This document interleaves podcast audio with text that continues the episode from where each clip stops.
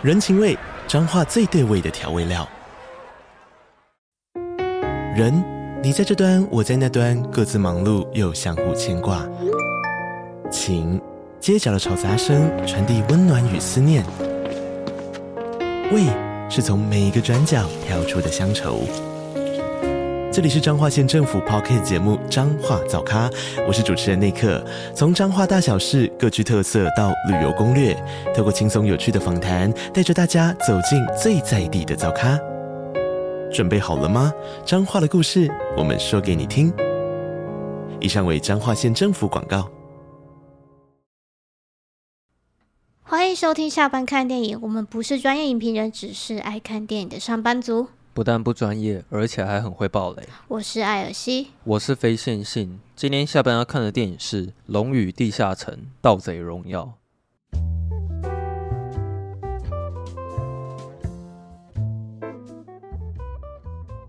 但我们做这一集算是有点临时吧？算临时吗？应该是说，因为本来没有没有打算要讲这一集。哦，对对对对。对。因为其实我一开始没有打算要去看这部电影，只是说它在好像上映的前一个礼拜，其实就会在很多的社群媒体的平台上面看到有很多关于《龙与地下城》的口碑。嗯哼，那时候有就是有一点被洗版这样，然后后来想说，哦，既然大家都说好看的话，那我就去看一下好了。嗯，我看完之后，殊不知也真的是蛮好看的这样子。对啊，蛮好看的。然后。你是一开始就会想要去看吗？还是你是听我推荐的？不是，我一开始本来就有打算要去看的。哦，所以跟那个口碑没有太直接的关系。因为我看他那个预告，我觉得好像是蛮好笑的。嗯，对。可是那个，我觉得他选在那个时间点上映也是蛮聪明的哦。就是那时候是四月的清明年假。嗯。然后本来就是应该要专门去上映这种，你知道。非常具有娱乐性的这种商业片，娱乐片，然后合家观赏。呃，应该没有合家吧？蛮合家的，很合家啊。他有哪里不合家吗？他连他连里面的那个肥龙在杀人的时候都很合家观赏，不是吗？嗯，好吧。还是你还是你觉得红袍女巫太可怕，小孩子看到受不了？有可能哦。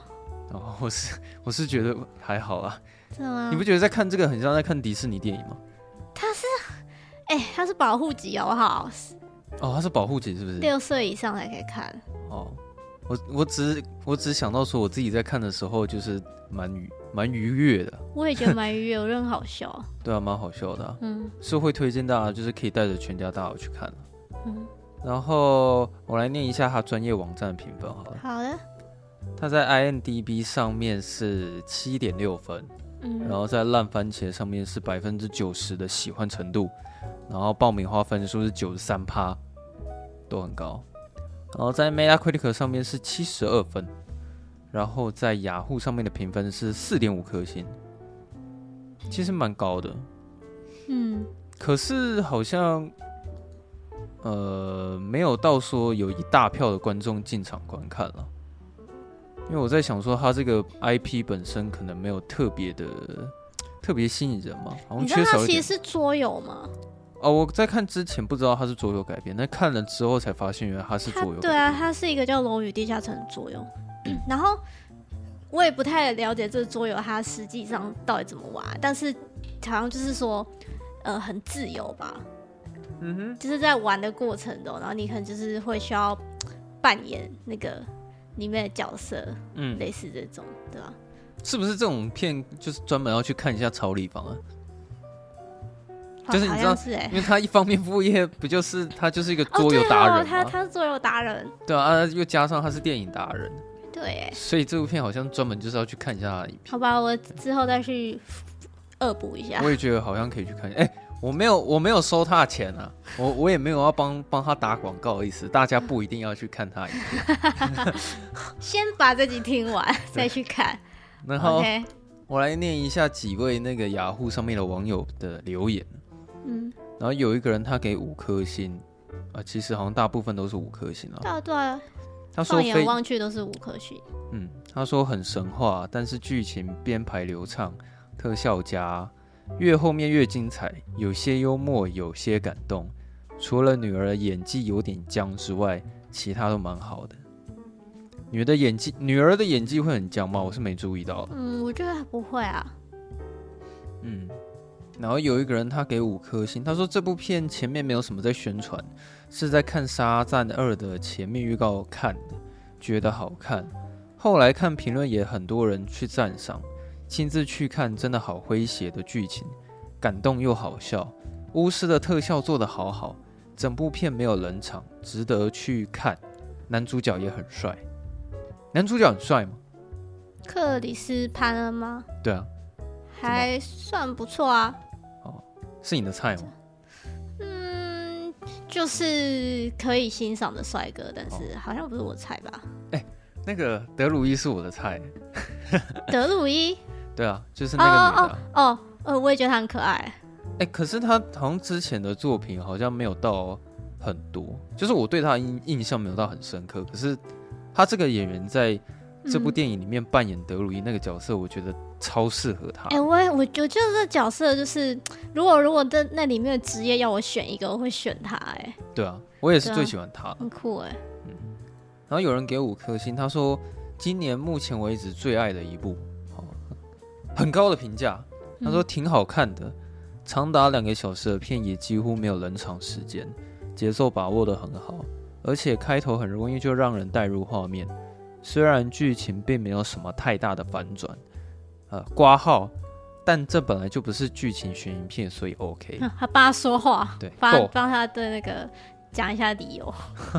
啊，这边一个逗点，但每个情节都给人环环相扣、前后呼应的感觉，又不会有太多的重复性。挂号比起年初的《阿凡达》好太多了。哦，他觉得这部片比《阿凡达》好看多了哦。有时看到后面会觉得前面的小片段有做出来，真的很有用心。挂号，比如蜻蜓飞、父亲的觉醒和道歉等，反正真的值得一看。他这个挂号的地方我有点想不太起来，他在讲哪里？蜻蜓飞我记得啊，就是德鲁伊吗？不是，他在回想跟他老婆。哦哦哦。然后他老婆不是把窗户打开啊，就跟他说，就是 Let it go 这样子。让那个蜻蜓走吧，因为他们不是在抓蜻蜓吗？嗯，对啊，对啊。然后后来也后来也有出现蜻蜓啊，就那个蜻蜻蜓，我觉得那个蜻蜓有点算是在跟女跟男主角讲说，叫他要懂得放下。哦，吧，我猜。嗯，其实这部片也没有说什么太深刻的寓意啊，没有啊，没有太深，都太寓意都还蛮明显的，算是蛮浅浅显易懂的这样。嗯哎、欸，有没有不喜欢的啊？有有有有啊！来念个低分的好了。有人给三颗星，他说真的是过誉了，并没有评价的那么好看，只能说是普通的程度。好，然后还有一个人，他是给，他是给，哎、欸，找不到五颗星以下。好了，我念最后一个好了。好，有一个人他给两颗星。他说看了影评，满心期待的去电影院。前半段的人物角色介绍让人头昏脑胀，后半段有点让人会心一笑的桥段。整体画面视觉做得很好，剧情不符合逻辑，大概都能猜到是什么，有点像是在看《惊声尖笑》的感觉。等下等下，他这句话有点矛盾。嘿，他说剧情不符合逻辑，但是什么但什么，可是可以猜得到，就是会发生什么事情。哦，对，好像他这样一讲有点矛盾哈。对啊，就是有点矛盾。好，好，没关系。呃，哎，我有看到一个一颗星的，我念我念一下最后的最后一个。好，对，有人给一颗星，他说其实没有一颗星那么糟糕，但看了评论，我是觉得过誉了，所以给一一颗星来评分一下这个分数。很中规中矩的电影，完全没有惊喜或其他特别的亮点。搞笑部分也完全不好笑，哎，我自己是觉得蛮好笑的，我也觉得蛮好笑的，哎。然后预告说的胖胖龙完全没有好笑的感觉，我三月三十一号当天又微秀会员里去看，你是不是微秀的那个 攻读生？是，是不是来那个夜配的？对，是不是？哎，要不是免费的票加送的小爆米花跟中杯可乐，我应该是会睡完整场。剧情整个意料之中，看到 energy 啊，不是看到说要放手，我大概就完全知道后面是怎么样。他讲的其实还有点不顺啊，让我他妈念起来都很卡。好，我继续念。他他这边是想要想要讲一个笑话，但是不是那么好笑。对，属于可以看，但又不用特别花钱进去电影院看的那一种。为了不雷人，我就不吐槽了。好，然后他下面还有再继续补充，不然也是有很多不合理的地方，比如说第一次就记得交通禁止，第二次怎么就点点点点啊？算了，我不念了，这个真的是写写的太太不好念了。后面我就不想念了。好，反正他讲的这些批评，我是觉得，呃，不是我我很难理解他的意思了。但我就是就是反正简单来说，欸、他讨到了七十六个虚，我们不要再骂他了。反正简单来说，这部片就是没有符合他的菜了。对对啊，简单来讲就这样而已。对，好，然后我讲一下我看完这部电影的感想。我那时候因为可能也是因为没有抱着多大的期待去看了，然后看完的时候就会有一种哎，它是真的比我想象的还要好看很多的那种感觉。然后再来是，我觉得我挺欣赏它里面的那种幽默的表达方式，因为我觉得他的幽默不都不是走那种非常下流或者是低俗。嗯，我觉得他就是那种有点在讲干话的那种幽默。可是我感又感觉出来说，他其实，在塑造这些幽默的笑话的时候，其实导演是有精心的去想过的。这样，嗯、你知道，其实这部电影他在电影一开始的时候，我就有被逗乐到。你是说跳下去那边吗？啊，不是不是，我不是说那个，我是说最一开始的时候，嗯、就是，我真的有点失忆了，最一开始在干嘛？这部电影的开头，他是在表现出说，哦，有一个囚犯，他要被送到一个监狱里面。嗯，对对，然后呢？他在送进监狱的这个过程啊，导演把他拍的非常的磅礴，而且有很多的大特写。你知道，感觉就像要那个护送那个强尼戴普到那个阿兹卡班什么监狱什么之类那种。对对对对对，就是他其实把他拍的很有感觉这样子，然后我我的情绪有被慢慢被带起来，就是好奇说这个人是谁，然后最后他再给他一个非常隆重登场的一个一个登场的场面，嗯、结果殊不知。那个角色一开始马上就挂了，他根本什么都不是。干！我想说，妈的，你那边拍了那么多镜头，然后搞了那么多有的没的，就一开始马上就被蜜雪儿给杀死了，你知道吗？所以其实从那一刻开始，我就觉得这部电影是蛮好笑的。嗯、然后后来你刚刚不是有说那个鸟人那一段吗？对对，我这我我觉得就是就是一直讲干嘛超白痴，他就只要讲故事啊。对啊。然后还有一段是他要从很前面又重重讲一次，然后那有点那那算是那种陪审团之类，他就说哎、欸、太前面了，不用从那么前面开始讲 啊。对，从后半段开始，从后面一点开始讲。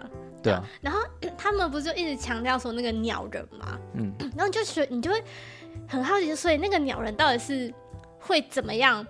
帮助到他们，你会以为说他们是一伙的啦，对，或者或者是说说呃，可能鸟人他特别可以被这些故事给打动，他是性情中人之类的，然后可以这样说服他，嗯、这样就没想到 最后居然是要抓着他往下跳，他就是一个交通工具的一个概念，我真的要笑死。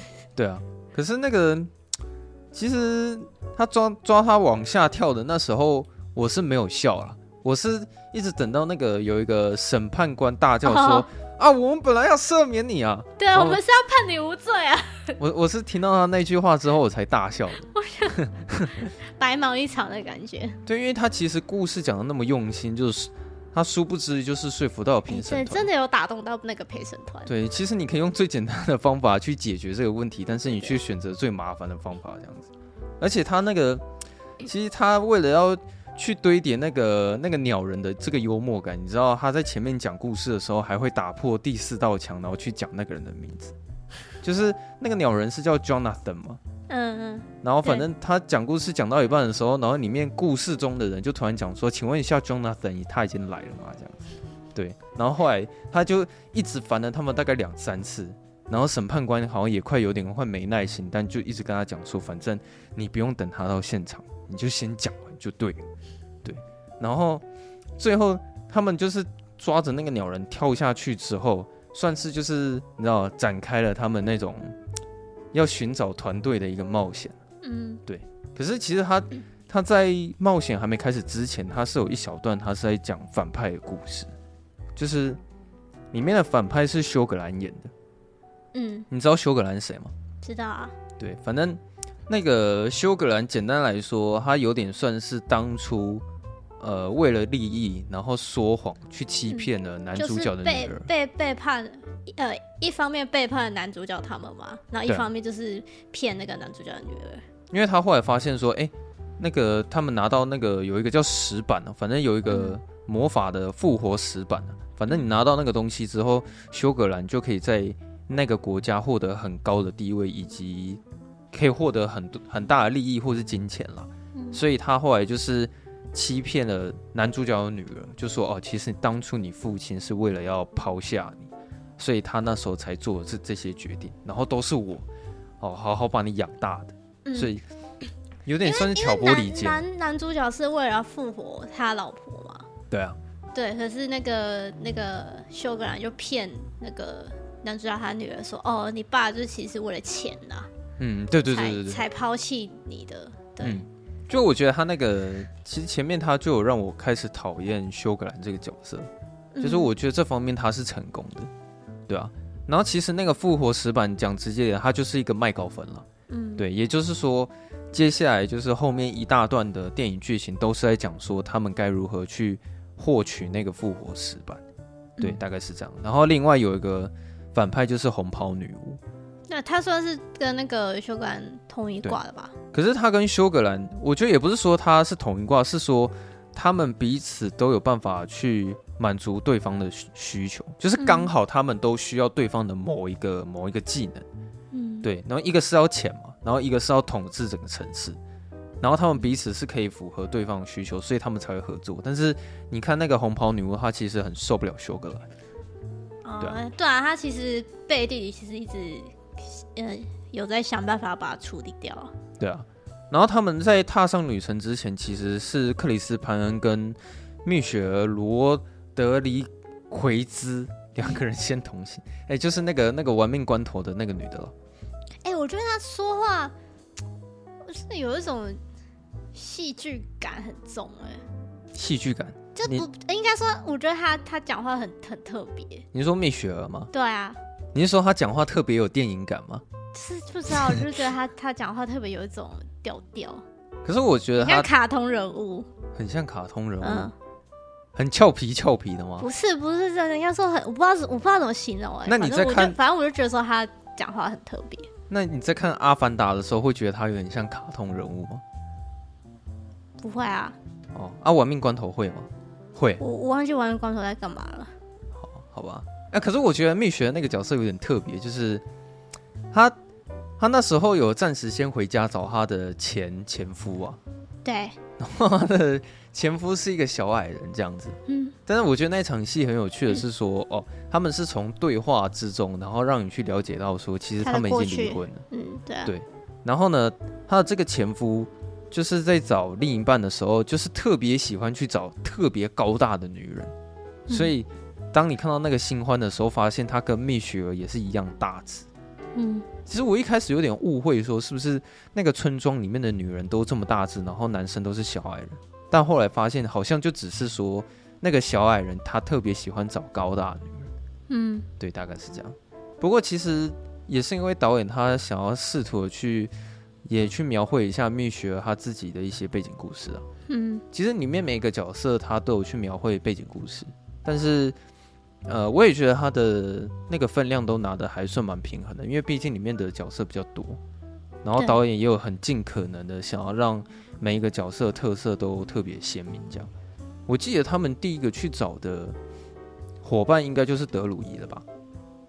对啊，没有啊，他是先去找那个术士吧？第一个先找术士是不是？对啊。哦，对啊，那个术士其实也蛮有趣的，就是他好像都只会一些二流的法术，就是对。他不是 一个什么大法师之类的，然后他常常可能会在呃观众面前表演一些魔法，或是表演一些魔术，但是实际上他都是在投钱。对，我觉得这其实才是他主要的技能吧。而且我觉得那那一场戏的那个视觉还蛮帅的，就是他好像有在转一个类似是可以帮助他施法的一种道具嘛。嗯，然后他转那个道具，就是不是可能是可以有点改变重力的感觉。哦哦哦。然后他们就在那里飞来飞去。哦，那边的视觉效果我觉得还不错啊。对啊。对啊，其实其实那边，哎，应该怎么讲？整部片的视觉效果我觉得都还算不错。但我觉得这部片还有一个特别的地方是，就是说 一一般这种就是。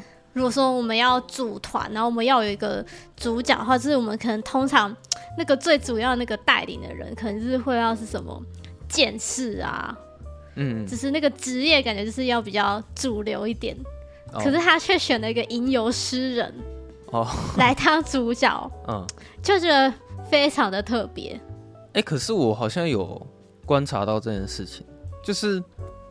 好像每一个团队啊，里面的那个最主要、最主要的领导人，通常都是那种什么技能都不是很强的人，或者是说，可是他头脑很聪明，反应很快。哎、欸，不是，我觉得不是。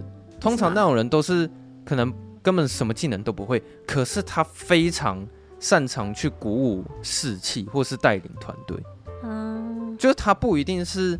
高智慧型的那种角色，可是他一定要有一个特色，是他非常能够去领导大家，嗯、很会讲一些很心灵鸡汤、激励大家的话。对，而且他他们的嗓门通常会比较大声，像那个美国队长，他可能最后喊喊一下这个 Avengers Assemble，然后所有人就会开始大叫，然后就会被美国队长这句话喊得很热血。你有发现这件事情吗？嗯，好像好像是哎、欸。对啊，那你自己想，美国队长。他力气是特别大吗？也不是啊。啊，他会他法力特别强吗？也没有啊。对，他身上就是那个盾牌嘛。然后，他最大特色是什么？就是领导团队啊。对对。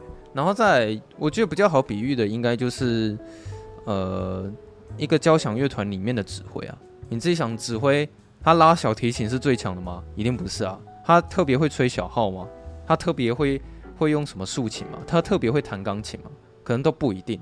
但是他一定要有办法去指挥所有每每一个都很强的那那一些技术人员，嗯，对。然后像在这部电影里面，我觉得克里斯潘恩，呃，他很会想计划，而且他不会放弃，这是他的特色，嗯。但是导演他也有在靠背这件事情，就是他是从德鲁伊的台词去讲，因为有一次德鲁伊就呛他说：“啊，你除了会计计划之外，哎，请问你还有什么能力吗？”然后那个克里斯潘恩就说：“哦，我我还会计划 Plan B 啊。然后”然后后来德鲁就问说：“那 Plan B 也没有效的话，那你有你有什么用吗？”然后克里斯潘恩就说：“我这个人反正就是可以一直想计划嘛，这样就是他其实是想要表达说，克里斯潘恩他是真的什么都不会。嗯，对，他唯唯一能提供团队的，就是提供他的想法。对啊，他的卖点就是他的想法。嗯，应该是这样子。”然后，哎，我觉得他在中途有一段啊，就是，呃，他们在进入洞穴跟肥龙打完之后，那顺便讲一下这一段好了。那个肥龙，其实我看到那那一段的那个动作场面啊，我自己会联想到说，那个龙很像是肥猫。你有这种感觉吗？嗯，还好哎，但我就觉得它蛮可爱的。就它给我的感觉，这是真的蛮像猫。像它一一开始出来的时候，它有让你知道说它太胖。啊，胖到他是没办法走路的，所以他他是用蠕动的前进，对，他用蠕动，然后搭配他的肚子，然后滑到了前面，嗯、对吧？然后 他就开始去追杀那那些所有的成员。可是我觉得那一段让我觉得看得很讨喜，是因为我觉得那个很像是有一只大肥猫，然后看到有一颗球滚过去的时候，他会把去追，对，他会把那个球当成是逗猫棒。但说实在。那个猫，它想要把那颗球给杀死吗？好像也不不是，不完全是那个意思。所以我觉得，其实那个飞龙啊，它也不是真的想要把所有的成员杀死，你知道吗？只是那些所有的人都变成了他的逗猫棒，所以它就会想要冲过去咬它。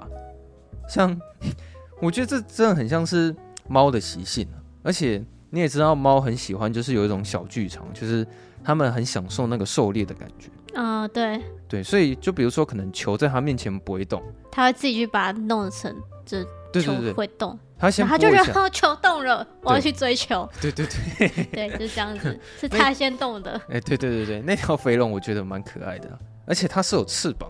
可是我觉得那边好笑，就是 因为通常就是一行人到一个地方，然后里面有一只龙，然后你你会想象画面就是那种可能可能是魔界的那个那个猛龙。你说炎魔吗？对。对啊。或或者或者要么也是也要是权力游戏的那种龙吧。哦，对啊，只是可能大家想象的龙都不一样，但是不会是一只胖龙。哦，对啊，所以那只胖龙出来的时候就，就你知道就很有喜感，嗯，就很好笑。可是我不知道这算不算是在呃致敬桌游嘛？是我不知道是不是要尊重说桌游它的原创，但我其实也没看过桌游它的龙是长什么样子啊。只是如果他想要塑造一种。这是一个很好玩的电影，那我觉得他这条龙定位的确是不错，嗯，就是会让你觉得蛮好玩的。而且他好像还有就是给他一个什么，就是讲说他为什么那么胖吧，但我有点忘记了。好像有讲过，但是我也忘记了。对对，好像就说什么他一直在这边，然后什么都没有人来，什么之类的，然后就越来越胖。嗯、不过我自己在看这种冒险电影的时候，我我特别喜欢这种桥段，像刚刚不是有讲到，嗯、像魔界炎魔那边，嗯、我自己。也很喜欢这种类似的桥段，就是有一行人，然后他们会进入到洞穴里面，然后探险。对，然后通常这个洞穴里面可能会有某一种非常特别的怪物，然后这个怪物可能都都会有点超乎人类想象的那种存在，它可能是一个神话故事什么之类的。他们那种怪物可能本身都是有很庞大的故事的，然后出来之后，你可以看到人类的那种质量的对决。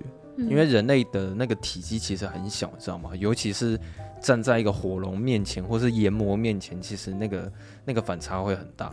所以那时候，呃，哎、欸，他们是要去找那顶帽子，对不对？对啊，他们我记得好像是为了要达到某一个目的之前，得先去找到一顶帽子。嗯，所以他们那时候进入洞穴里面，我有点忘了，应该是对。其实那段其实我我稍微有点忘了。哎、欸，但前面还有一段我也觉得很好笑的，哎。就是他们去墓园那一段哦，你说他一直问问题哦？对，他说一一个堂者问四个问题嘛，是不是？对啊，那边我也觉得蛮好笑，对，好笑。然后最后那个人就一直在那边没有被问最后一个问题。哦，就其实他们会变成是很渴望要有人去问他问题。对对对，因为不然他其实死不了，那等于是呃会会有点痛苦。对，就算已经死了。哦，对啊，我也觉得其实他那边还蛮好笑的。嗯，然后后来。哦，好，我讲那么多，其实我是想要讲说，他们那一条从那条龙的冒险故事结束之后，不是所有的成员开始想要放弃这个计划吗？然后那时候你才可以看出说，克里斯潘恩他对整个团队的影响力是多么的重要。嗯，因为其实当所有人都认为说这件事情不可能发生，或者是呃，他们都认为说那个术术士根本驾驭不了那顶帽子。对对，所以其实大家都是想要放弃，甚至是连术士他自己也想放弃。其实我觉得术士就有点像是 克里斯潘恩的的镜像体，就是他们的想法是完全相反的。就是呃，你会感觉到说那个术士他会一直跟你强调说，我就是做不到，我是不可能的，嗯，我是不行的。然后克里斯潘恩他却一直强调说：“你要相信你可以，对，我相信你可以的，你做得到的。嗯”对，就是他他们在捍卫的点其实都很不一样。那到最后术士会那么不爽，是因为他在一开始他就认为他戴上那顶帽子是没用的，结果呢，嗯、也真的的确是戴上帽子之后没什么用，就是他不知道要怎么去获取那个力量，嗯、所以他其实有点恼羞成怒什么之类的。但是后来。克里斯潘恩他有点就是受不了，说大家如果就此放弃的话，等于是前面我们所做的努力会全部都泡汤。对，所以可是他当下又无法解决问题，那他唯一的做法就只能跟大家喊话，然后跟大家说，再让我想想，也许我会有 Plan B、Plan C 这样子。因为那我记得那时候好像连德鲁伊都要离开他了吧？对啊，嗯，我觉得整部电影他的。内心戏最重的就是那场戏，可是他其实也不是想要跟你传达什么很深的大道理，就就只是呃让你看说他们这个团队里面所欠缺的东西，以及以及他们需要成长东西，嗯，就这样子而已。对，所以你会发现说，他们解决问题的方式也算蛮简单的。你还记不记得他是怎么想到解决方法？就是那时候每个人不是都要坐在石头上吗？对。然后术士也想坐嘛，但是没有位置。然后这时候蜜雪儿坐在旁边，然后他就呃，仿佛是有呃，他头上有一颗灯泡亮，然后就讲说啊，我想到了一个方法，也许你可以试试看。对，所以呃，他解决事情的方法就是蜜雪儿突然。想到了一个新的想法，对，所以呃，他其实就连这件事情的处理方式，我觉得都是简单明快的，就是他不会想要把事情都弄得很复杂。对，对啊，所以我呃，应该说这部电影它本身的观影门槛本来就没有很高啊，所以我觉得不管就是年纪大大小小的观众应该都蛮好入口的。嗯，对。然后到那后面之后，其实电影就是一直在传达说他们该如何去。打败休格兰，然后就是就是他们就是一直会有遇到问题嘛，对啊，然后就解决问题。但是这是冒险电影必经的一个过程。对啊，对啊，但是我是觉得他们解决问题的方式，或是他们想办法前进的方式，都还就是不会太复杂，然后就就会蛮有趣的。嗯，其实我很喜欢那个那个什么，他们就是他们不是后来是想办法要潜入到里面去吗？哦，我喜欢你说那个镜子那。对对对，我好喜欢那边那个创意哦。哦，对。然后结果你知道，结果他们前面搞中嘛，就殊不知最后因为哎，那个那个画被人家就倒放在地上，所以那个对面是那个地板。哦，对啊。他们就没办法通过去。对啊。那边可是觉得蛮……我其实我有点忘记后来他他是怎么解决这个问题的了。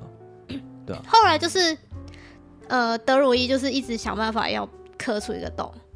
嗯。对，然后他就可以钻进去嘛。哦，然后他好化身成一个很小只。对对对，然后其他人好像是用别的途径去解决的问题。嗯嗯。然后后来他们有后之后有一段是整个迷宫架起来，那边我也觉得蛮精彩的。哦，对对对。对啊，就后面的动作场面其实算还蛮多的啦。嗯。对，然后呃那个因为红袍女巫也是后面的戏份比较重了。嗯。对。然后我觉得有个地方我真的很想讲，因为真的太好笑了，就是。红袍女巫她是一个非常严肃的一个角色，对，她是一个反派。然后她在那个最后的那个大城市里面，他必须要先咏唱一些咒语这样子。嗯，然后当他做这件事情的时候，旁边就会有一些不重要的人，就是一直在跟他讲说：“拜托你不要再碎碎念了。”哎、欸，你可以不要再念了吗？哎、欸，他在念什么？好吵哦！到底是在念什么？不要再念了。对啊，可是那个他们后来最最后一个大战其实是跟红袍女巫打起来嘛，对不对？但我我其实看到那边的时候，我自己个人的想法是说，我会比较希望，呃，被暴打的对象不是红袍女巫，而是修格兰。哦，因为他什么都不会，就是、他没有什么能，他没有什么物理或是什么魔法攻击。不是不是不是，我我的真正的意思是说，我觉得修格兰他对我来说才是真正的反派，就是他不是很单纯的是说我想要、哦。获取金钱或是地位，然后我要有一个很大力量而已。他甚至是会挑拨离间，去拆散别别人的家庭，拆散克里斯潘尔与他女儿之间的情感，而且他还会欺骗。所以他对我来说是真正的反派。就是呃，通常观众在看电影的时候都会期待最后反派获得报应。哎呀，休格兰最后的结局是怎样啊？他有获得报应啊。休格兰的报应比较比较好笑，他就是，他的钱全部都都就是分给。民众了，对，然后他最后有在审判审判官面前哦哦，想起来了，有有有，就是他的报应算是比较好笑，比较单纯。嗯、但是因为红袍女巫那边其实他真的是被暴打蛮惨的，你知道吗？你还记不记得有一段是德鲁伊还把红袍女巫整个抓起来，然后狂摔？对啊，他好像变成那个鹰马之类的。就是他被暴打的是真的蛮惨的。但是我自己看到红袍女巫那么惨的时候，其实。我自己并没有觉得好像有一种被发泄的感觉，因为我觉得红袍女巫对我来说，她的反派很单薄。其实她她真的很单纯，就是说哦，我必须要获取这份力量，然后我才能像以前一样去统治这一块区域，去统治这一块的城市。嗯，其实她是比较单纯的反派这样子。对，可是我的意思并不是说呃，这个会影响到我对这部电影的看法。我只是想要表达说。呃，我比较希望休格兰会获得比较严重的报应，对，应该是这样子，因为他的他反派的跟他坏的层次会比较多一点。但我觉得他可能最后也是要，还是要保持是这一整个电影的一一个比较，你知道诙谐的调性。对啊，所以他最后给他这个结局，然后又有点呼应前面，因为他最后不是也是要抓那个鸟人，然后往下跳嘛，嗯，然后就发现哎、欸，对面是一堵墙，对啊，然后没办法逃出去。可是我就，就有那种前后呼应啊。嗯、哦，对了，你说的是没错。可是我觉得其实那个结局你会觉得好笑啊，原因是因为、嗯、呃导演呢他预判了你的预判，你懂吗？我觉得这 我觉得这是导演他聪明的地方哦，这所以我才会说他他在呃每次在营造这些幽默，他都是有在动脑想过的。嗯，你自己他呃，我觉得导演的心态是这个样子，他前面一开始让你看到主角为了逃生会去抓鸟人，好，那他后来。最后结局也也在跟你玩同样一个东西的时候，导演就会预判说，观众一定会自以为猜到，等一下修格兰一定会把鸟人拖出窗外，所以这时候呢，我就在窗户那边加一道墙给你，所以导演他预判了观众的预判，所以观众才会觉得好笑，嗯，你懂吗？因为观众觉得好笑，是因为他们发现哦，自己并没有那么聪明的猜到剧情的发展。对，其实观众猜错了，就是可能也比较意想不到一点，就没想到说，哇靠，原来最后是有一堵墙。对，然后你一方面又会觉得说啊，这些审判官是是学乖了，这件事情也是很好笑。对，所以他用这个方式做收尾，我觉得倒还不错。就是说，我觉得观众完整看完这部电影的时候，都是可以快快乐乐从电影院出来，对吧？大概是这样的。可是当然也不免说这种。呃，这种剧情的走向一定会比较公式化一点，一定会比较、嗯、比较拔乐一点，因为像他最后比较巴乐的方式，复活那边吧，对啊，就是蜜雪儿复活嘛，那边就很明显，就是就觉得说，呃，一定是会让他复活。对，可是我我先说，我其实还蛮接受这个剧情发展。哦，对啊，我我觉得这是 OK 的啊，就是说，可能是因为这部电影好看的关系，嗯，就。可能之前有一些电影是它本身就没有很好看，然后最后结局还那么扒了，你就会去靠背一下说，干这这个结局真的是有过通俗。可是我在看《龙与地下城》不会有这种感觉，就即使最后哦，的确，呃，导演的走向是跟你讲说哦，大家过着幸福快乐的日子，嗯，对。但我呃怎么讲？他有里面还有一个设计是克里斯潘恩，他为了要把那个复活版用在他老婆身上嘛。但是你会因此而感动，是因为他付出这么多努力是为了他老婆，但是最后他居然救他的伙伴，他牺牲掉了他心中最在乎的那件事情，然后居然把他去复活了蜜雪儿，所以其实你是可以被这个角色的动机所感动，而且还蛮有说服力的啊。对啊，他中间有穿插那个画面，是是我刚刚讲那个蜻蜓那边啊。对啊，他就是其实应该是暗示暗示。应该是有点他老婆在暗示他说，就是呃放下吧，嗯，不要再纠结过去。对啊，我觉得他应该多少也有在讲这个。对啊，而且他后来他们不是也有那种回想画面，就回想到其实其实在他旁边跟他一起照顾女儿的是那个那个蜜雪儿啊。哦，对啊，对啊，都是他陪在他旁边，嗯，然后就是一起经历的很多事情。其实我觉得，我从头到尾在看这部电影的时候，我只觉得克里斯潘恩跟蜜雪儿他们是一个好兄弟。但是后来我想了一下.我觉得他们其实还挺暧昧的。只是说，我觉得没有哎、欸，我觉得有。你知道为什么吗？你把角，你把性别对调一下就好了。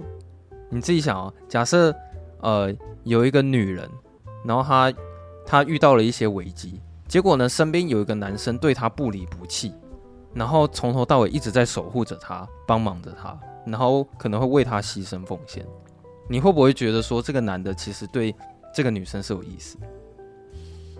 不好说吧。但是因为现在你知道蜜雪她其实是饰演非常强势的一个角色，就是她是一个很女强人，即使她真的有感情，她也不会是那种直接把内在想法说出来的人。嗯，所以她在相处上面是会。比较傲娇一点，应该是这样子讲。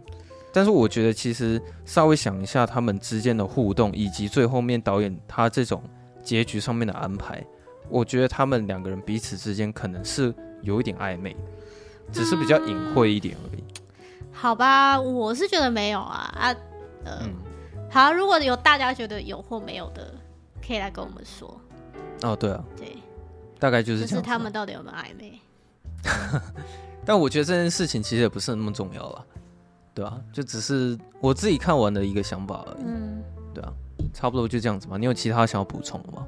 没有哎、欸，就是这就是一部哎、欸、很好笑的电影。对啊，嗯，娱乐性很高，我是觉得很成功的商业商业片了。对啊，而且你知道看了那么多那种什么什么改编改编的，然后什么英雄的电影，就是。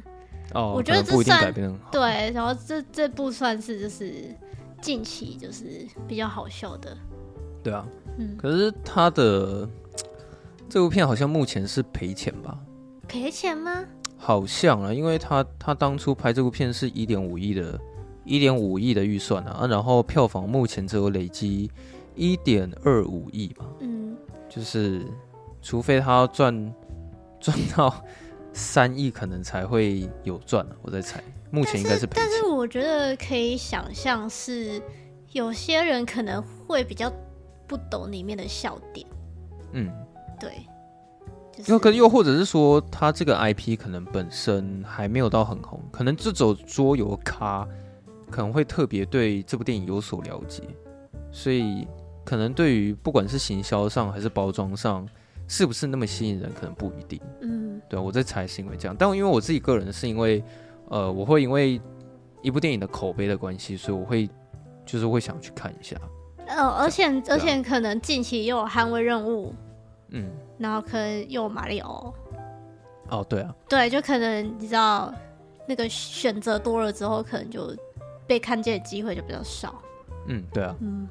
然后话说那个。跟他同档期差不多时间上映的《沙赞》，好像 票票房也不是很理想，好像也是赔钱吧。我现在刚好在看那个雅虎期期末电影的那个呃、嗯、电影排行榜，嗯，呃《沙赞》是台北票房，《沙赞》是没有没有上榜啊。哦，很早就已经不是漳州的票房冠军了。对，对啊。啊，蛮推荐大家去看一下《龙与地下城》。那今天差不多就这样子吧。嗯，好。